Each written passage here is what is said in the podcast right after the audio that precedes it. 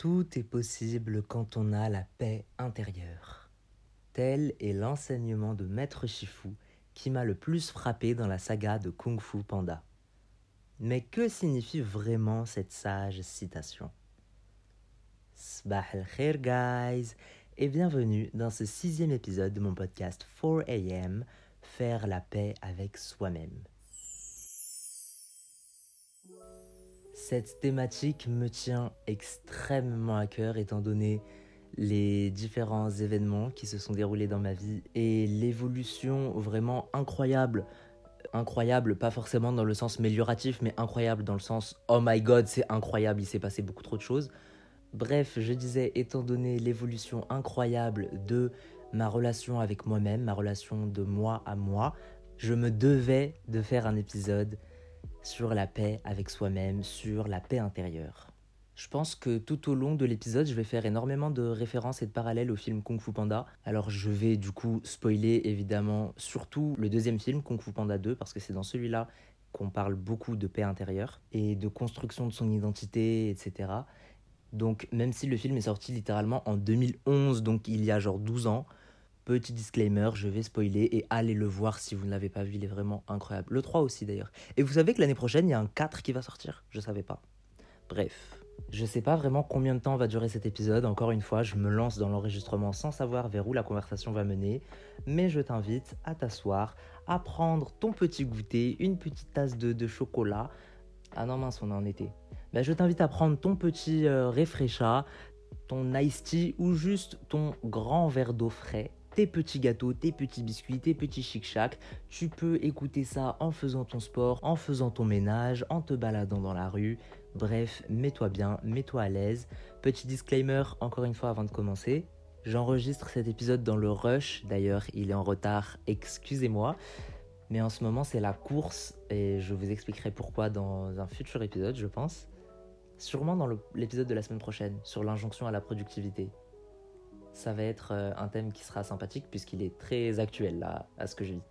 Bref, l'introduction est déjà bien trop longue, c'est parti. Commençons avec la définition de la paix intérieure et l'importance de la paix intérieure. Comme je vous l'ai dit dans un précédent épisode, le but d'une vie, c'est d'être heureux, je pense. Si on part de ce postulat de départ, on cherche tous à être heureux. Et le bonheur, c'est cet état de plénitude, cet état où tu es serein, où tu es calme, où tu as une, certaine satiété, tu n'es plus à la recherche de quoi que ce soit. Enfin, tu cours plus en tout cas après des choses futiles, tu es, comblé. Et selon moi, pour pouvoir atteindre justement cet état, la paix intérieure, la paix avec soi-même est essentielle. Elle est même indispensable. Dans Kung Fu Panda, alors oui, je commence directement en faisant un parallèle, mais en fait, il l'illustre hyper bien. Dans Kung Fu Panda, ils illustrent hyper bien ce concept de paix intérieure parce que ça donne un plein pouvoir, ça donne une puissance et, et c'est exagéré parce que bah, c'est quand même un film d'animation pour enfants, donc il y a un super héros, il y a des super méchants, il faut sauver le monde, etc. Mais dans la vraie vie, c'est un petit peu similaire. Quand tu as la paix intérieure, tu te sens bien, tu te sens puissant pour affronter la vie. Et même en fait, tu n'as plus besoin d'affronter la vie parce que la vie ne devient plus un combat. La vie, c'est un chemin. Et c'est plus euh, une lutte incessante avec toujours. Euh, évidemment, il y a toujours des problèmes, des obstacles, etc. tout au long de ta vie, sinon c'est pas drôle. Mais tu es serein et t'appréhendes beaucoup mieux les choses. Mais afin de parvenir à cette paix intérieure, à la paix avec soi-même, avant la paix, il y a la guerre. Et en fait, il y a cette notion de self-love qui est hyper essentielle et on ne nous apprend pas à s'aimer soi-même. On ne nous apprend pas le self-love. Et pour pouvoir s'aimer, il faut apprendre à se connaître. Parce que ben, on peut difficilement aimer ce qu'on ne connaît pas. Enfin, je pense. Donc il est essentiel, il est nécessaire d'apprendre à se connaître pour apprendre à s'aimer. Et tu apprends à te connaître en prenant du recul sur ta personne, sur ta vie, sur, ta situation et surtout en te remettant en question. Maître Shifu, par exemple, il a dit en parlant à Po J'ai pu atteindre la paix intérieure au moment où je me suis rendu compte que le problème ne venait pas de toi, mais de moi. Maître Shifu, il s'est remis en question et c'est là où il a appris à se connaître, il a, vu ses travers de plus près, il a vu ses torts, ses défauts, et il a pu travailler dessus pour devenir une personne qu'il apprécie, une personne avec laquelle il est en, en adéquation, en alignement. Et je suis désolé, mais ça c'est quelque chose qu'on ne nous apprend pas.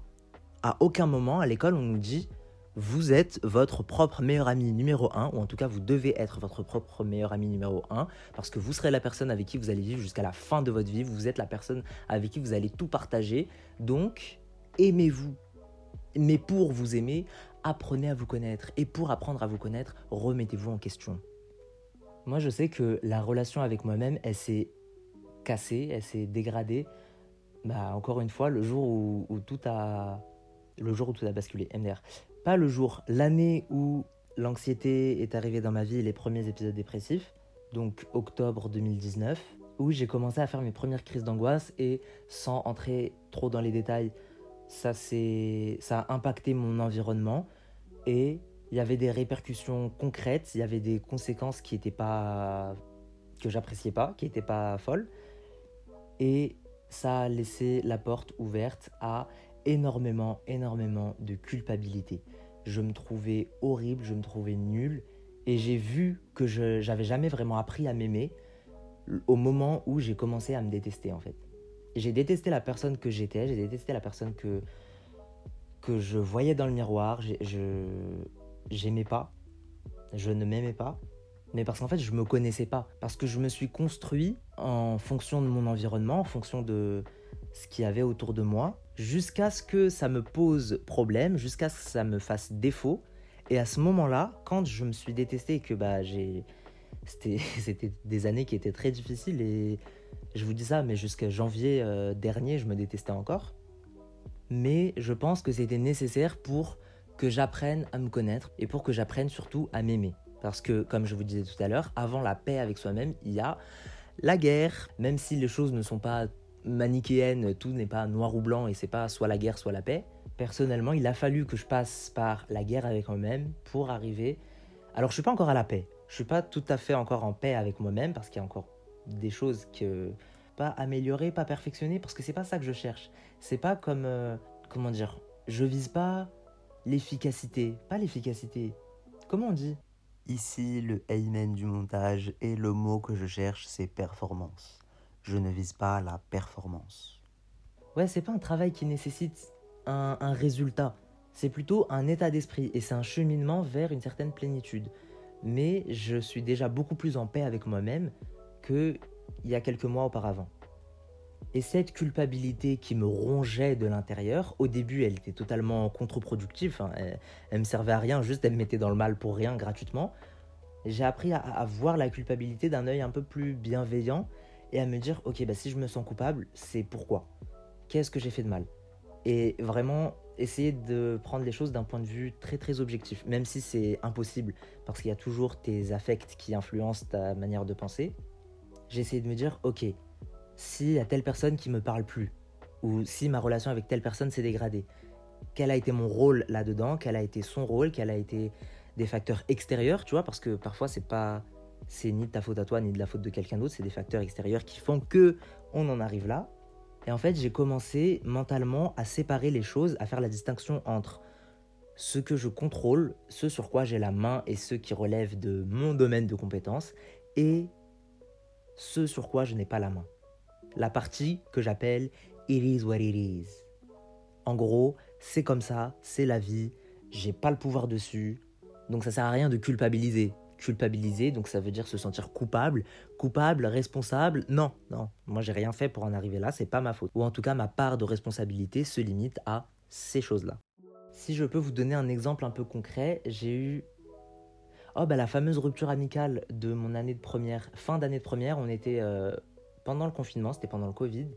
J'ai eu une rupture amicale dont j'ai parlé plus en détail dans mon épisode sur l'amitié, mais cette rupture amicale, elle m'a beaucoup appris sur moi-même. Je vous remets dans le contexte, on est en plein confinement, je suis anxieux à la mort, on est en première, donc il y a des épreuves du bac, on a la réforme, on est au courant de rien, nos profs ne sont au courant de rien, moi je suis dans le mal, j'enchaîne les crises d'angoisse toutes les semaines, je suis dans un épisode dépressif vraiment un des plus mal de ma vie. En termes d'estime de moi-même, on est, j'allais dire on est à zéro, on est à moins 1000 je me déteste, je me trouve nul, je me trouve horrible, atroce, j'ai l'impression que je suis un monstre et que les gens se porteraient beaucoup mieux sans moi, et j'ai l'impression d'être un poids pour tout le monde.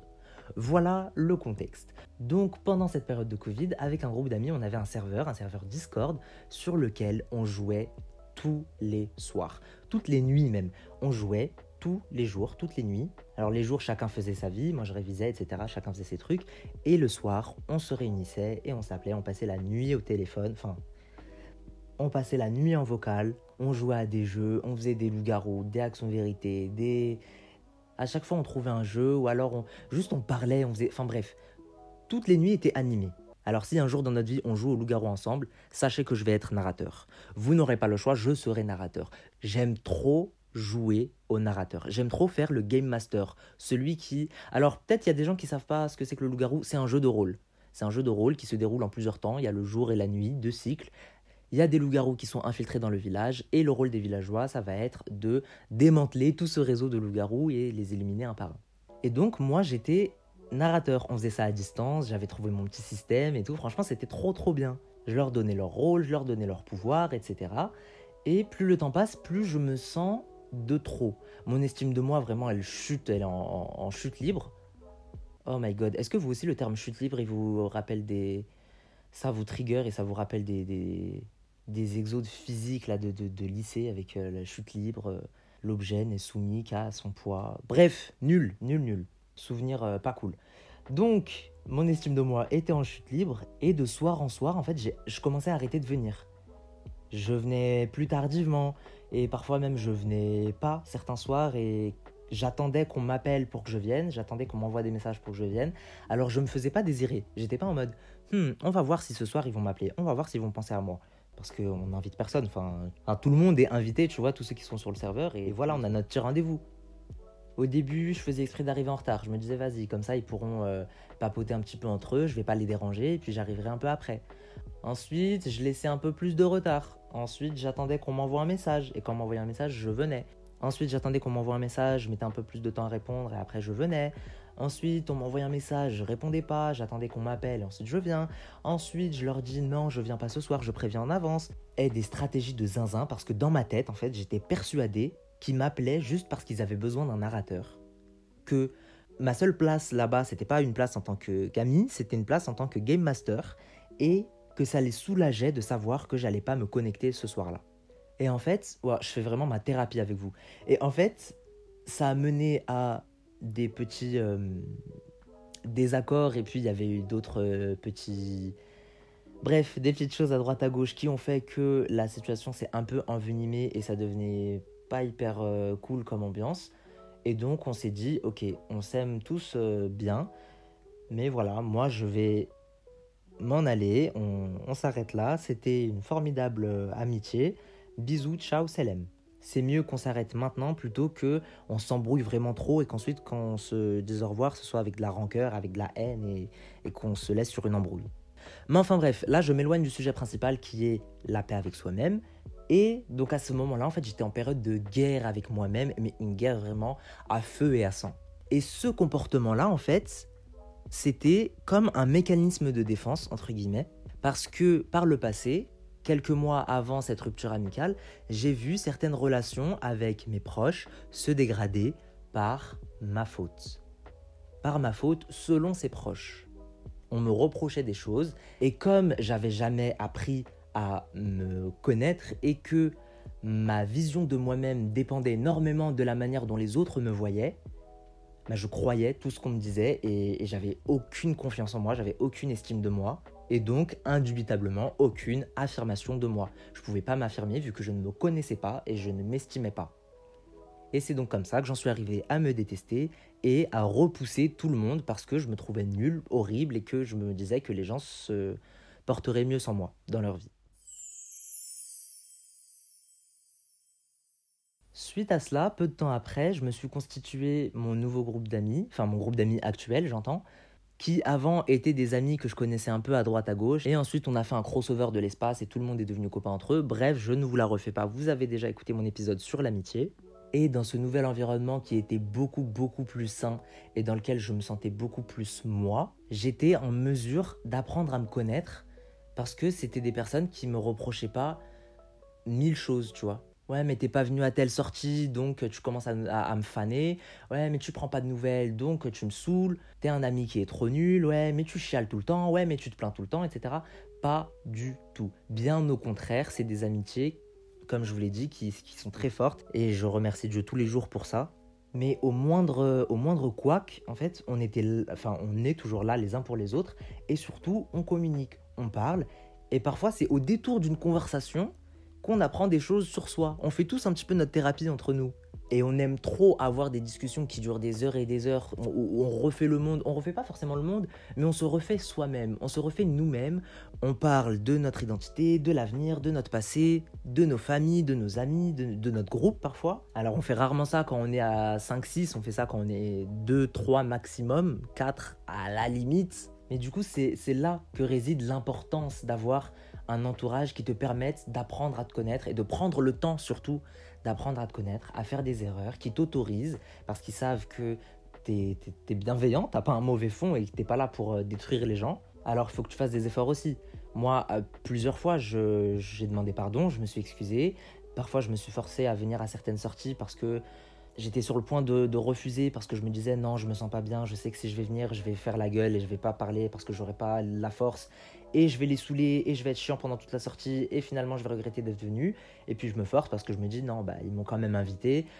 Et en fait, c'est un effort de se dire non, mes amis m'ont invité, c'est mes amis, ils tiennent à moi, ils tiennent à ce que je sois là, à ma présence. Ils me disent pas viens juste pour me faire plaisir, donc je vais venir et on va passer un bon moment et voilà. Et je sais que même si jamais je suis pas hyper bien, on pourra toujours parler, on pourra toujours prendre un temps pour en discuter et ils savent qu'il ne faut pas prendre les choses personnellement et même si j'ai besoin d'un temps seul, ils me laissent mon temps seul ou je parle pas et ensuite je reviens quand je me sens mieux. Et je vous jure que c'est tellement un, grand bol d'air frais de pouvoir vivre et évoluer dans un environnement qui ressemble à ça parce que du coup c'est grâce entre autres à cet environnement que j'ai pu apprendre à me connaître et le, shift, vraiment le tournant dans ma vie, en tout cas sur... Euh, mon, ma quête de la paix avec moi-même, ça a été mon hospitalisation en clinique qui a duré trois mois, pendant laquelle j'ai tout, absolument tout déconstruit. Et c'est comme si j'avais pris tous les points de ma personne, de mon identité, j'avais tout mis dans une boîte, et ensuite je les sortais un par un, et je fais deux piles, je garde ou je jette. Alors évidemment, c'est pas aussi simple que ça, parce que il y a des trucs que tu as envie de garder et que tu n'arrives pas à garder, il y a des trucs que tu as envie de jeter et que tu n'arrives pas à jeter. C'est comme tout, c'est comme quand tu fais un tri de vêtements, euh, voilà, des fois tu n'arrives pas à garder parce que tu veux garder un certain vêtement, il te fait ressentir des choses, il est joli ou quoi, mais il te va trop petit, ou alors il est déchiré, ou il est, il pas réparable, il est pas rafistolable. Ça se dit rafistolable? Tu peux pas le rafistoler. Bref. Donc tu es obligé de le mettre dans la pile à jeter. Ou alors il y en a, il faut que tu attendes avant de pouvoir les mettre dans la pile à garder. Il faut que tu attendes de les amener chez un tailleur, un couturier, pour ensuite qu'ils soient plus en alignement avec toi-même pour pouvoir les garder. Et il y a des choses que tu as envie de jeter, mais tu y es attaché et c'est un cadeau d'un proche, même s'il est moche et que je le mets pas, je veux le garder, etc. Donc tu mets dans la pile je garde en attendant que que ton attache à ce vêtement s'en aille petit à petit, que tu puisses t'en débarrasser. Je sais pas, là je donne des exemples, mais euh, mais je sais pas si le parallèle avec les vêtements et les points de ton identité fonctionne. Mais bref, c'est ce qui m'est venu à l'idée. Alors, on a parlé de la définition de ce qu'était la paix intérieure, l'importance de la paix intérieure, les obstacles, et donc la guerre avec soi-même. Et maintenant, on vient d'aborder les techniques pour cultiver la paix intérieure, donc prendre le temps de la remise en question, prendre du temps pour soi, prendre du temps avec les autres dans un bon environnement. Et on va passer à un chapitre qui me tient énormément à cœur, qui est l'amour de soi et le pardon. Qu'est-ce que j'entends par l'amour de soi, le self-love et le pardon? Le pardon, c'est quelque chose qui est hyper important parce que c'est ça qui te permet de passer de la guerre à la paix.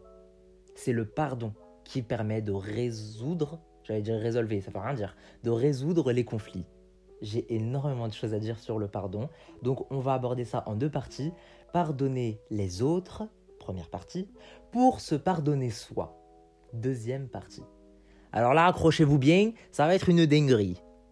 Pourquoi est-ce qu'on a besoin de pardonner aux autres pour pouvoir se pardonner à soi?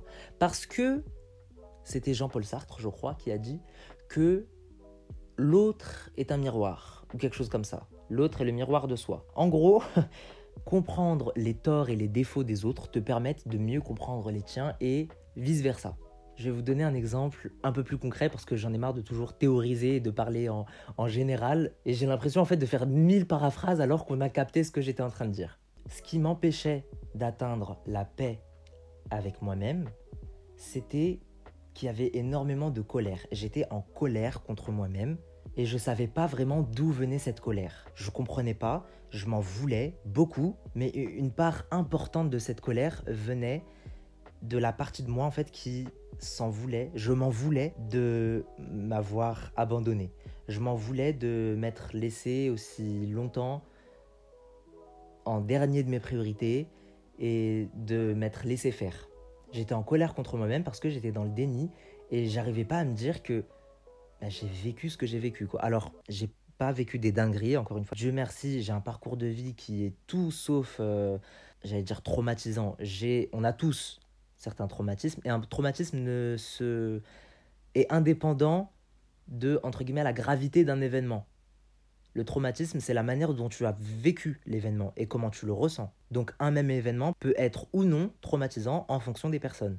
Et on a tous notre, notre degré, notre, notre échelle de résistance, entre guillemets, ouais, de, de, de tolérance plutôt, de tolérance au, au traumatisme, au choc ou pas. Bref, je disais, j'ai un parcours de vie qui est tout sauf atroce, horrible, monstrueux. J'ai pas vécu. Et je dis ça en me comparant, évidemment, à ce qu'ont pu vivre des personnes que j'ai rencontrées, ben, soit à la clinique, soit même dans ma vie, soit au lycée, à la fac, au, collège. Des personnes qui ont grandi, qui ont vécu dans, dans la violence, moi, vraiment, encore une fois, j'insiste. Dieu merci, j'ai été épargné de toute cette violence extrême. Parce qu'en fait, j'ai pas envie qu'on écoute mon podcast en mode si j'ai réussi à arriver à la paix avec moi-même, alors vous aussi, vous pouvez y arriver. J'ai vécu des dingueries. Donc, euh, si j'ai réussi, c'est que toi aussi, tu peux le faire. Il faut juste être motivé et pouvoir le faire. Si on veut, on peut. Un, un. J'ai pas du tout envie de dire ça. C'est pas du tout le discours que j'ai envie de tenir parce que déjà la méritocratie MDR. On va en parler la semaine prochaine sur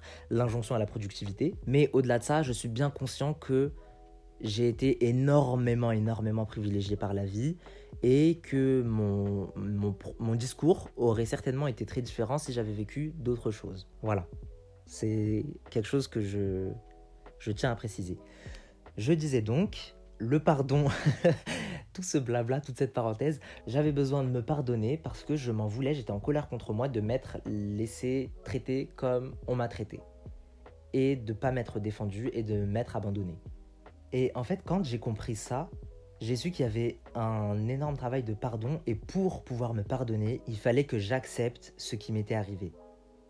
Et vraiment, je me rappelle à la clinique, parfois dans ma chambre, je me posais, je fermais les yeux. Après une séance, par exemple, souvent je faisais ça après une séance avec euh, un psychologue. Je me posais, je fermais les yeux, je prenais des grandes respirations, j'essayais de faire de la, comment on dit, respiration abdominale. Je me mettais bien, je me mettais à l'aise, je mettais aucune musique, rien du tout pour pas me distraire parce qu'en fait, j'ai remarqué que j'avais énormément de mal avec le silence. Si j'avais pas une vidéo YouTube, une série Netflix ou une musique ou quoi que ce soit qui tournait, même si je n'écoutais pas, mais juste pour combler le silence parce que j'avais peur d'être seul avec mes pensées, bah, j'ai vu qu'il y avait un problème. Donc, je me mettais dans le silence, posé avec moi-même, je fermais les yeux. Ça, paraît très cliché, mais vraiment, je, c'était un, bah, c'est un travail qui me tenait à cœur. Je fermais les yeux et en fait, je me remémorais ce que j'ai vécu, les violences, ce qui m'a fait du mal, tout simplement. Et au début, j'avais énormément de mal. Je vais pas vous mentir, au début, j'arrivais pas à c'est fou parce qu'en fait, un autre parallèle avec euh, un, dessin animé qu'il faut absolument que vous regardiez, c'est Avatar. Avatar, je vous parle pas de des bonhommes bleus, déjà You. Je vous parle pas non plus de Avatar, le dernier maître de l'air, je vous parle de la suite Avatar Korra. Il y a une scène vraiment qui est incroyable et c'est pareil, ce qui m'a le plus marqué, sans vous spoiler non plus et sans trop entrer dans les détails parce que je sens que je vais en perdre certains. Korra est l'avatar, donc c'est celle qui a le devoir de maintenir l'équilibre du monde, c'est genre le super-héros du monde, et au cours de la série, elle est empoisonnée. Elle entame alors un voyage initiatique où elle se retrouve seule avec elle-même pour essayer d'enlever ce poison, et lorsqu'elle rencontre quelqu'un qui peut lui permettre d'enlever ce poison, cette personne lui dit, il n'y a que toi qui peux enlever ce poison. Parce qu'en fait, cette personne qui va l'aider, elle va essayer de lui enlever, mais en fait, elle va, elle va résister, elle va se retenir. Elle va lui dire, mais arrête de résister. Et Cora va lui dire, mais je comprends pas en fait pourquoi je résisterais. J'ai tout sauf envie de garder ce poison dans mon corps. Et la personne en face lui dit Bah, je sais pas, peut-être qu'il y a une part de toi qui a envie de s'attacher à ce poison, qui a pas envie de revenir à la vie réelle. Parce que ça serait plus facile de se dire Ouais, mais j'ai ce poison en moi, donc je peux pas avancer, donc je peux pas redevenir la personne que j'étais. Et voilà, c'est fini, j'abandonne. Parce que je ne peux plus faire autrement. Et je me suis énormément, énormément identifié au personnage de Cora parce que pendant longtemps, moi aussi, je me suis accroché à ce poison. Moi aussi, j'avais j'avais pas envie de m'en débarrasser parce que c'était douloureux, c'était difficile il fallait que ça vienne de moi. Il fallait que, comme Cora, j'accepte ce qui m'était arrivé, j'accepte qu'on m'ait fait du mal, j'accepte que j'ai été blessé. Et même si j'en avais conscience, je n'avais pas accepté ça. Franchement, c'est fou parce que, en fait, tu te rends compte que tu n'as jamais été dans l'acceptation, que tu étais dans le déni une fois que tu es dans l'acceptation. C'est trop un cercle vicieux, mais, mais je vous jure, quand vous faites le travail, que à force de temps et de remise en question et d'efforts, ça finit par arriver, ça finit par payer. On revient à mon discours. Au début, j'avais du mal à accepter, et en fait, je vous jure, ça fait très cliché, mais je fermais les yeux, je repensais, je revoyais des visages de personnes qui m'avaient blessé, je revoyais les, les, les mots qu'on m'avait jetés à la figure, je revoyais les, les abandons, les rejets, les, les ruptures. Je revoyais toutes ces choses qui m'ont fait du mal.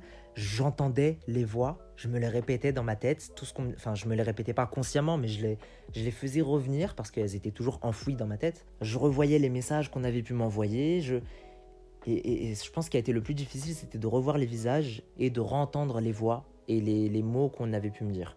Dont ceux d'une certaine personne en particulier. Ceux qui me connaissent savent, les autres, vous n'avez pas besoin de savoir. Bref, et au début, il me suffisait juste de revoir ce visage.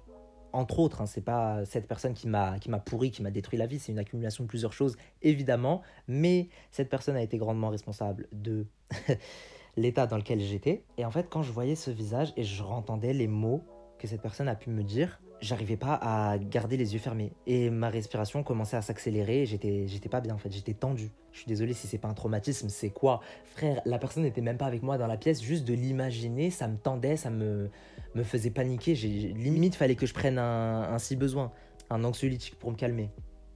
Et à force de répétition et de remise en question et surtout d'acceptation en fait je suis arrivé à me pardonner moi-même. Je me suis dit ok il t'est arrivé ça t'as laissé cette personne, ces personnes, te traiter comme ça, mais tu le méritais pas, c'est pas ta faute, t'es pas coupable, mais ça t'est arrivé. Et en fait, progressivement, j'arrivais de plus en plus à, faire la paix avec moi-même parce que j'arrivais à me pardonner. Et je me disais, ok, c'est pas parce que pendant un moment je me suis abandonné et je me suis, je m'en suis voulu et je me suis détesté que je peux pas me pardonner, que je peux pas faire la paix avec moi-même, tu vois. Que je suis voué à m'abandonner tout le reste de ma vie. Ok, désolé, je t'ai abandonné. En fait, j'aime bien aussi utiliser l'image de l'enfant intérieur. Parce que c'est beaucoup plus attendrissant, pas attendrissant, mais ça touche beaucoup plus de voir la personne qu'on est actuellement face à la personne qu'on était enfant. Et de me dire, ok, je, je m'imagine face à mon moi petit, je prends ses mains dans les miennes, je le regarde dans les yeux et je lui dis, il t'est arrivé ce qui est arrivé. Je te demande pardon de ne pas t'avoir protégé, de ne pas avoir été avec toi, de ne pas t'avoir défendu, de ne pas t'avoir fait passer en priorité. Maintenant, je te promets de te chérir et d'être avec toi jusqu'à la fin de ta vie. Je te promets, comme, comme des vœux de mariage limite. Et ça, c'est fou. Petite euh, parenthèse, point d'exclamation, tout ce que tu veux, toutes les ponctuations que tu veux. Dans mon épisode, je crois que c'était le premier, hein, sur l'anxiété, je parlais d'influenceurs de, d'influenceurs et en tout cas de personnalités publiques qui m'avait énormément aidé dans toute cette réflexion sur la santé mentale, etc. Je crois pas avoir mentionné Cindy. Ah si, je l'ai mentionné Cindy Off en disant que c'était une chanteuse de la Team BS et euh, enfin une ancienne chanteuse de la Team BS, qu'aujourd'hui elle est youtubeuse. Bref, d'ailleurs je crois que j'ai même pas ajouté les plus importants du style euh, Sullivan Goued, un panda moqueur, euh, Lena Situation, Marine LB, Ezil, My Better Self. Voilà, je vous ai mis un petit complément de, personnes que j'avais pas citées dans le premier euh, épisode. Donc je reprends, je parlais de vœux de mariage. Cindy Off, donc cette fameuse youtubeuse qui parle de self-love et d'amour de soi, elle s'est mariée avec elle-même. Elle s'est mariée avec elle-même aux États-Unis euh, en mode, tu sais, pour la blague à Las Vegas. Et alors, je vais vous dire comment elle le raconte. Mais en fait, au début, c'était juste pour la blague. Elle devait marier un de ses potes et elle savait pas encore quel pote elle devait épouser. Donc, comme il s'était pas décidé à temps, elle s'est dit, bah, tu sais quoi, vas-y, je vais me marier avec moi-même. Et c'est au moment de la formulation des vœux que ça l'a touchée et qu'elle s'est rendue compte que, bah, en fait, on doit se promettre amour inconditionnel. On doit se promettre d'être là pour nous, d'être là pour soi, de s'aimer dans la santé, dans la maladie, dans la richesse et la pauvreté, qu'il faut être euh, notre compagnon le plus fidèle, se faire passer en priorité, etc. Enfin, c'est fou, c'est à soi qu'il faut se dire ces choses-là. Et c'est comme si je voyais ce petit moi en face de moi et je lui, demandais pardon et je lui jurais que, à partir de maintenant, je suis son ami, je suis son copain, je suis son meilleur ami, je suis son.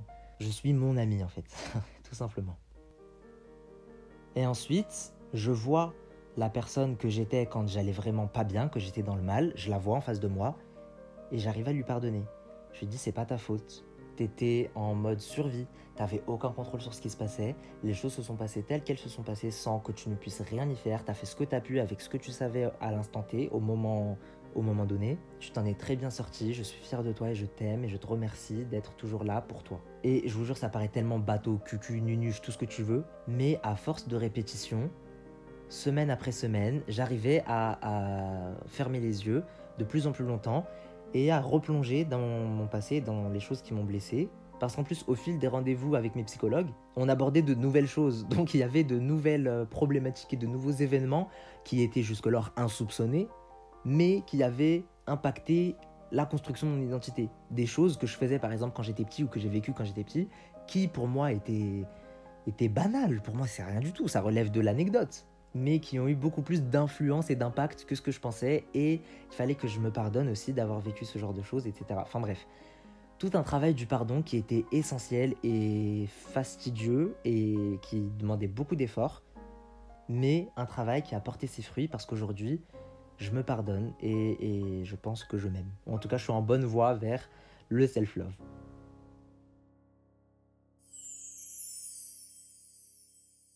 Donc je vous disais pardonner aux autres pour se pardonner à soi. En fait, c'est plutôt se pardonner à soi pour pardonner aux autres. Parce qu'en fait, avant, je pardonnais beaucoup plus facilement aux autres que je me pardonnais à moi. Mais à partir du moment où j'ai réussi à me pardonner à moi-même, je me suis rendu compte que j'avais jamais vraiment pardonné aux autres. Que tellement je m'en voulais à moi que ce que les autres me faisaient, c'était pas grave. C'était anecdotique, encore une fois. Enfin, que voilà, je le méritais. Donc je ne pouvais pas entamer mon processus de pardon des autres si j'arrivais pas à leur en vouloir, tu vois ce que je veux dire?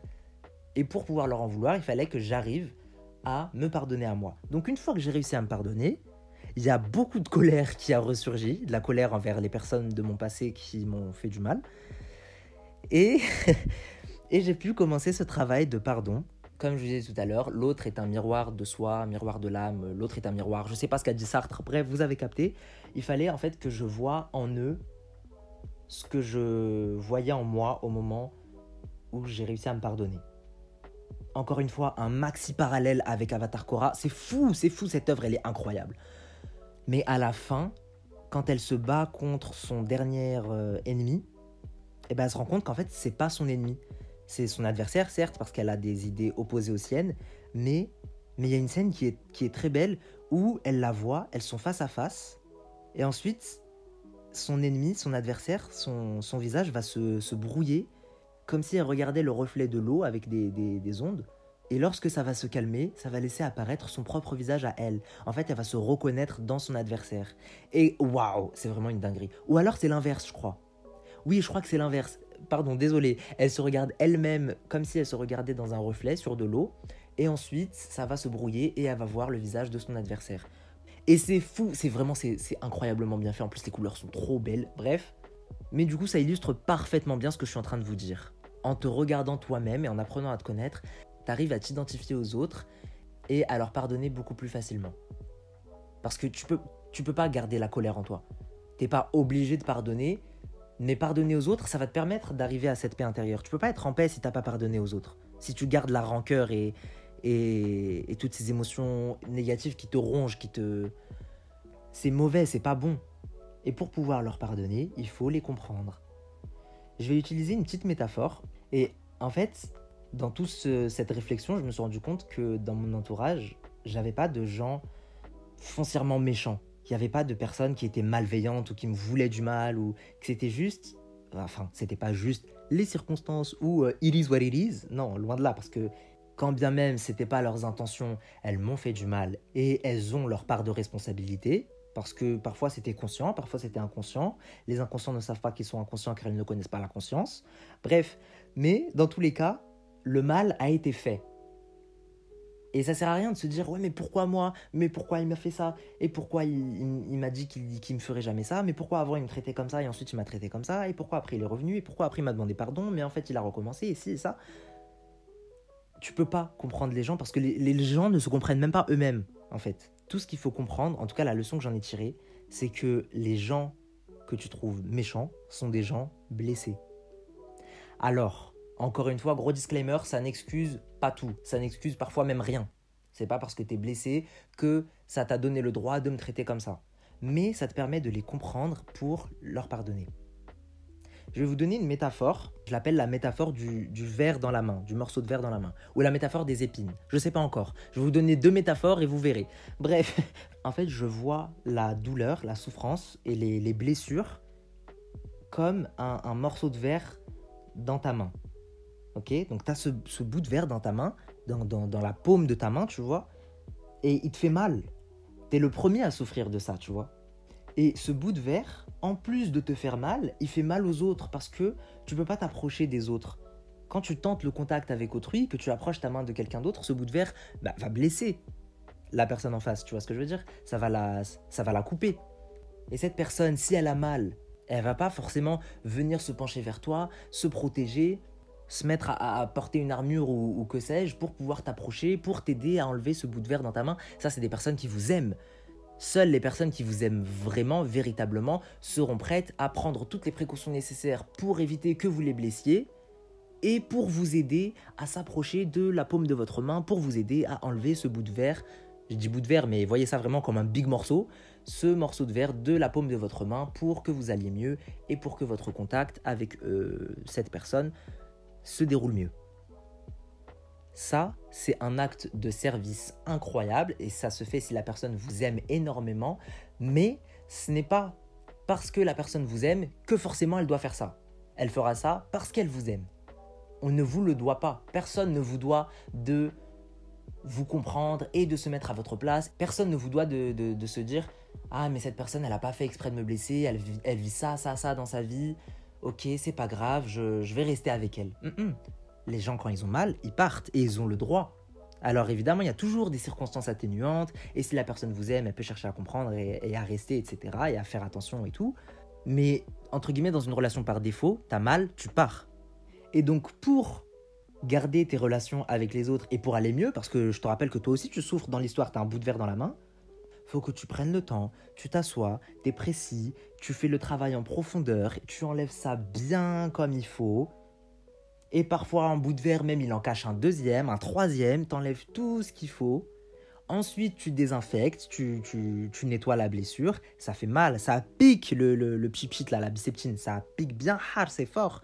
Mais c'est nécessaire. C'est un travail qui est douloureux, mais qui est nécessaire. C'est un travail de fond qui te demande de prendre du temps, des efforts et de prendre ton mal en patience. Mais c'est nécessaire. Tu désinfectes ça bien comme il faut, tu mets un pansement, tu laisses cicatriser, tu prends le temps de te reposer, la convalescence, moi, par exemple, ma convalescence, a été bah, tout le temps que j'ai pris seul en clinique et le temps que j'ai pris seul aussi en post-clinique avant de revenir vraiment dans la vie sociale avec les gens, avec ma famille, mes amis, etc. Et une fois que tu es complètement rétabli, tu peux te permettre d'aller au contact des autres. Je ne sais pas si ma métaphore, elle était assez claire. Je vais vous donner une métaphore similaire, comme je vous disais, avec des épines. En fait, voyez ça comme si votre corps était parsemé d'épines. Au lieu de voir ça comme un verre dans la main, voyez plein, plein, plein d'épines. Vous êtes un hérisson. Plein d'épines partout sur votre corps. Et chaque épine, c'est un mal dont vous souffrez. Et quand vous approchez des autres, vous voyez, ça les pique aussi. Donc les autres, logiquement, pour pas se faire piquer, ils s'éloignent, ils reculent. En fait, c'est beaucoup plus parlant avec les épines. J'aurais pu commencer par ça. Bref, les personnes s'en vont quand elles ont mal. Comme je vous le disais, pareil avec le verre, rien ne les oblige à porter une armure et à rester, etc., et à se protéger. La solution la plus simple pour se protéger, t'as mal, tu pars. Mais pour que toi t'ailles mieux, parce que aussi tu souffres avec toutes ces épines, il faut que tu prennes le temps de les enlever une par une. Et, là, c'est beaucoup plus parlant parce que bah, on a chacun des épines plus grosses les unes que les autres, on a chacun des épines qui sont plantées plus profondément les unes que les autres. Il y en a qui, datent de l'enfance et il y en a qui sont arrivés plus récemment. Et, et parfois, c'est même pas le temps qui va impacter la profondeur de, de, l'épine. Parfois, il y a des choses qui t'ont blessé fort, fort, fort et d'autres euh, en superficiel. Mais il faut que tu prennes le temps de traiter chacune de ces épines, chacune de ces blessures pour ne plus blesser les autres. Moi, je sais que j'ai blessé les autres aussi. Je suis pas, je suis pas un ange. Je dis depuis tout à l'heure, les gens enfin, les gens, certaines personnes m'ont fait du mal, etc. Mais il fallait que je prenne aussi le temps de me pardonner, de me dire, ok, là j'ai eu un comportement qui était toxique, là j'ai dit des choses qui n'étaient pas à dire, là j'ai tenu des propos qui étaient, qui étaient tout sauf justifiés. Et voilà, je me pardonne d'avoir été comme ça et, je demande pardon aussi aux personnes concernées.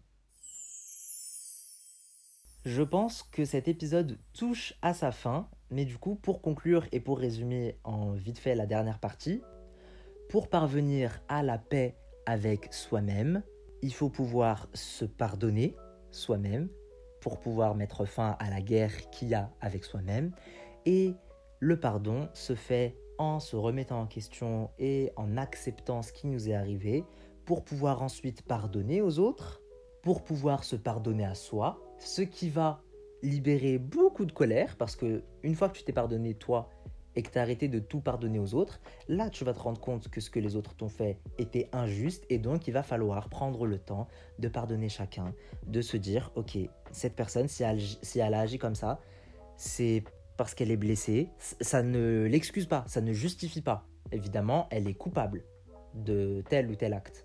Mais j'essaie de la comprendre pour pouvoir lui pardonner. Moi, si j'avais été à sa place, si j'avais vécu ce, genre de choses, j'aurais vu le prisme de la vie de la même manière qu'elle, et peut-être, certainement, que j'aurais eu le, même comportement qu'elle. On ne sait pas. On ne sait pas comment on aurait réagi à la place des gens. On ne sait pas ce qui se passe dans la vie des gens. Donc cette personne, elle m'a dit ça, cette personne, elle m'a fait ça. Ok, mais cette personne, elle est, blessée, cette personne, elle a tel et tel problème, et c'est elle que ça va handicaper, tu vois. Ça touche plus elle que moi ces choses-là. Mais j'apprends à prendre du recul. Cette personne, quand elle me dit ces mots blessants, bah en fait, elle les dit peut-être à elle-même. Cette personne, quand elle me dit toutes ces choses euh, horribles, elle se les dit peut-être à elle-même, mais c'est juste qu'elle est tellement blessée et elle est tellement dans le déni qu'elle s'en rend pas compte. Et ça te permet de prendre de la distance et de pardonner. De te dire, ok, bah en fait, moi je sais ce que je vaux, moi je sais ce que je pense de moi, et la vie que telle ou telle personne va avoir sur moi compte très peu. Ou en tout cas, il faut que je choisisse les personnes pour qui la vie compte. Donc il faut que, ce soit des gens qui soient bien dans leur tête, qui m'aiment et que j'aime, qui me connaissent et que je connaisse. C'est ces personnes-là qu'il faut que je prenne en considération leur avis. Et que si jamais elles me font une crasse ou quelque chose, que là, ok, là, ça fera vraiment mal. Mais cette personne, elle m'a blessé, elle, elle est vraiment, elle souffre, elle est en souffrance totale, et elle souffre limite plus que moi en fait. Alors encore une fois, on n'est pas dans une compétition, c'est pas le jeu de qui souffre le plus et donc qui a le droit de faire souffrir l'autre le plus, mais ça me permet de lui pardonner et de me dire bon, maintenant je sais ce qu'il en est, je prends mes distances ou même si je prends pas je suis pas en mesure de prendre de la distance physique, je prends de la distance émotionnelle. Je me détache de cette personne dans la mesure du possible et je me pardonne et je pardonne aux autres et je suis beaucoup plus serein, j'arrive à respirer, je suis en adéquation avec moi-même, je suis en alignement avec moi-même, avec mes valeurs, avec ce que j'ai vécu, et je sais vers où je veux aller. Et à partir de là, comme disait Maître Chifou, tout est possible quand on a la paix intérieure. Je vais vous laisser sur ça.